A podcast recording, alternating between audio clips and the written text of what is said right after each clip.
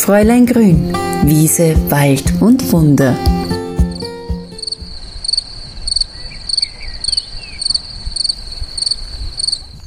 Ich muss euch ganz ehrlich sagen, ich bin jetzt das erste Mal draußen seit Tagen und friere nicht. Also der April hat uns definitiv mit dem erneuten Wintereinbruch hier in Österreich vor allem also ja doch sehr überrascht. Und es ist jetzt der erste Tag, wo die Sonne endlich wieder wärmt und ich einen wunderbaren Ausflug gemacht habe und befinde mich gerade am Wolfgangsee. Also vielleicht hört ihr das am Wasserrauschen ein Traum. Also ich habe jetzt da, steht direkt auf einem Steg, habe links von mir St. Wolfgang, gerade aus Strobel, also wer sich im Salzkammer gut ein bisschen auskennt, der weiß, wo ich gerade bin. Und ja, unter mir der See, der einfach blitzgrün strahlt. Und das ist Lebensenergie, das ist Kraft. Ich war nämlich gerade ein bisschen unterwegs und habe mir gedacht, brauche jetzt so einen Moment der Ruhe draußen, einen Moment der Kraft und merke aber auch, dass ich ein bisschen einen Hunger habe. Und da ist mir die Idee gekommen, dass ich doch auch einmal über die Naturküche mit euch ein bisschen plaudern könnte. Weil gerade auch dann, wenn so der Hunger kommt, denke ich immer als erstes, ha, wo kriege ich denn jetzt was zum Essen her? Oder kann ich nicht irgendwo ein Kraut finden, das den Hunger stillt? Weil da spreche ich jetzt nämlich von Bitterstoffen. Denn Bitter hemmt den Hunger. Und immer dann, wenn ich extrem hungrig bin und mir denke, ich finde jetzt nichts, was ich einfach auf die Schnelle mir Gutes zu Gemüte führen kann, ähm, schaue ich, ob ich irgendwas Bitteres finde, um das ein bisschen rauszuzögern. Das kann jetzt im Frühling eine Knospe sein. Das können aber auch die ersten Schafgabelblätter sein oder ganz klassisch und einfach Löwenzahnblätter. Aber das ist jetzt gar nicht so das Thema, was ich eigentlich ansprechen möchte. Ich möchte euch ein bisschen in die Naturküche heute entführen und einen Anreiz geben, dass ihr euch vielleicht denkt, ja, warum baue ich eigentlich Wildkräuter oder Kräuter an sich nicht mehr in mein Leben ein, weil man kann eigentlich definitiv vieles Gutes damit machen und nicht nur würzen. Also Kräuter sind ja in erster Instanz Lebensmittel, dann erst Heilmittel. Das sollte man nicht vergessen, denn für unsere Gesundheit können wir ganz viel Gutes tun, wenn wir die Kräuter immer wieder täglich einbauen und uns sozusagen die sekundären Pflanzenstoffe, Vitamine und Mineralstoffe holen. Aber man kann auch ganz tolle Gerichte zaubern und so etwas wunderbar Schmackhaftes sind zum Beispiel Löwenzahnblätter, die man in Olivenöl und Knoblauch ein bisschen schwenkt und dann als Beilage verspeist zu Kartoffeln. Was ganz einfach ist und was immer wunderbar ankommt, ist ein Topfen, ein Quark, den man mit Salz und Pfeffer, vielleicht ein bisschen Muskatnuss würzt und dann gerade jetzt im Frühling verschiedene Frühlingskräuter reinschneidet. Warum Frühlingskräuter? Sie haben unterschiedliche Geschmäcker. Vom nussigen Gänseblümchen über die Schärfe bei der Brunnengresse, über den Knoblauchsgeschmack vom Bärlauch oder eben auch der Knoblauchsrauke bis hin natürlich zum Bitteren vom Löwenzahn oder den Schafgabelblättern oder eben auch das besonders säuerliche beim Waldklee. Und man muss nicht immer nur herzhafte Gerichte zaubern mit Kräutern.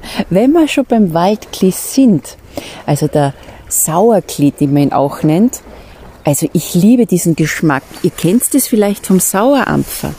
Wenn man daraus einen Sirup macht und diesen Sirup dann zu Eis verarbeitet, also da wunderbar eine Sahne dazu gibt, Schlagobers, wie wir in Österreich sagen, ha, da läuft mir jetzt schon wieder das Wasser im Mund zusammen. Ihr findet das Rezept natürlich bei mir am Blog und es war auch ganz lustig, weil ich habe das einfach ausprobiert. Ich habe das im Kopf gehabt. Ich habe mir gedacht, ich liebe ja das säuerlich-süße so gern und man muss doch aus einem Waldmeister, äh, Waldmeister, aus einem Waldsauerklee auch äh, Eis machen können. Dann habe ich das hergestellt und ich wollte es fotografieren, habe es auch gemacht, aber es war fast kein Eis mehr übrig.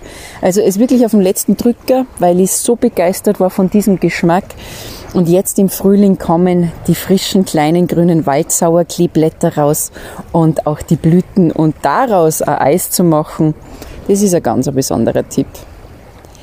Wenn ich schon den Waldmeister erwähnt habe, der ist natürlich wunderbar herrlich, um einfach Limonaden bzw. Getränke ein bisschen zu aromatisieren.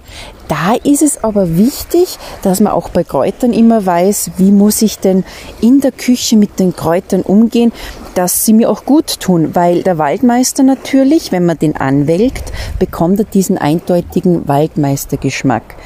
Aber lasse ich ihn zu lange ziehen, dann kann es schon passieren, dass ich auch Kopfschmerzen bekomme. Man kennt ja die Waldmeisterbowle, da hängt man dann so ein Büschel von Waldmeister in den Prosecco hinein und da kann es dann schon mal sein, wenn man den überdosiert, dass man das Kopfweh nicht vom Prosecco bekommt, sondern einfach vom Inhaltsstoff des Kumarins vom Waldmeister. Also auch da muss man wissen, wie man natürlich umgeht mit Kräutern. Kräuter oder Naturprodukte.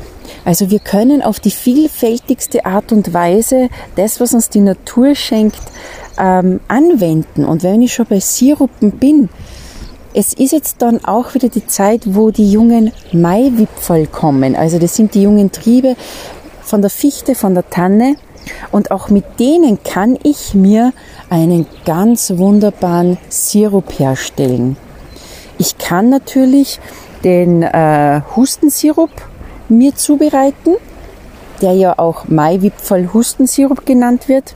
Aber ich kann mir daraus auch ein Genussgetränk zubereiten, indem ich einfach den Maiwipfel, also die Maiwipfel in Zuckerwasser erwärme, ausziehen lasse, einkoche und dann habe ich einen ganz wunderbar so warmen, balsamigen Waldsirup.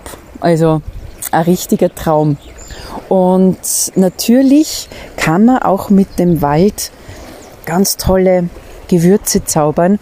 Wenn ich jetzt zum Beispiel bei den Nadelbäumen bleibe, dann ist mein Tipp gerade so für Fischgerichte, für deftige Gerichte, einmal versuchen, dass ihr ein Tannensalz macht. Also ihr nehmt euch zwei Esslöffel von einem guten Salz und einen Esslöffel von frischen Tannennadeln. Und wenn ihr mehr machen wollt, einfach die Menge verdoppeln oder verdreifachen. Und dann wird das in der Küchenmaschine klein gemixt. Und jetzt kommt die Sonderzutat dazu, nämlich die Schale einer Bio-Zitrone. Also wenn ihr jetzt zwei Esslöffel Salze nimmt, dann nehmt ihr einen Esslöffel von den Tannennadeln und dann noch so zwei Zitronenschalenzesten.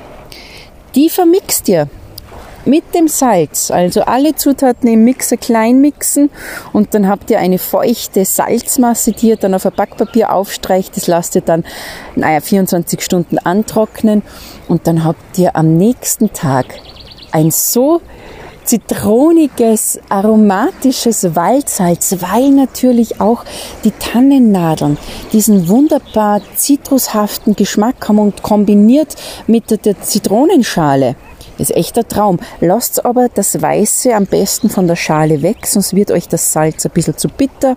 Aber dann könnt ihr es, wie gesagt, zu Fischgerichten, zu Linseneintöpfen schmeckt hervorragend. Mein Tipp aber am Ende drüber streuen, denn dann habt ihr nämlich auch noch die tollen Wirkstoffe dabei und den Geschmack würdet ihr das Salz nämlich mit kochen. Dann ist es leider so, dass viel von den Inhaltsstoffen und vor allem auch vom Geschmack verloren geht. Generell, wenn ihr mit Kräutern kocht und Geschmack und Wirkung haben wollt, dann immer als Finish die Kräuter drüber streuen, gerade wenn es auch frische Kräuter sind. Klein schneiden, vielleicht nur einmal durchheben und am besten auch als Finish drüber streuen, denn dann habt ihr den vollen Geschmack und die volle Wirkung. Denn große Hitze, langes Mitkochen ist für Kräuter im Grunde nicht so optimal, außer das Rezept verlangt es. Denn natürlich manchmal ein Lorbeerblatt, natürlich manchmal ein Thymianzweig.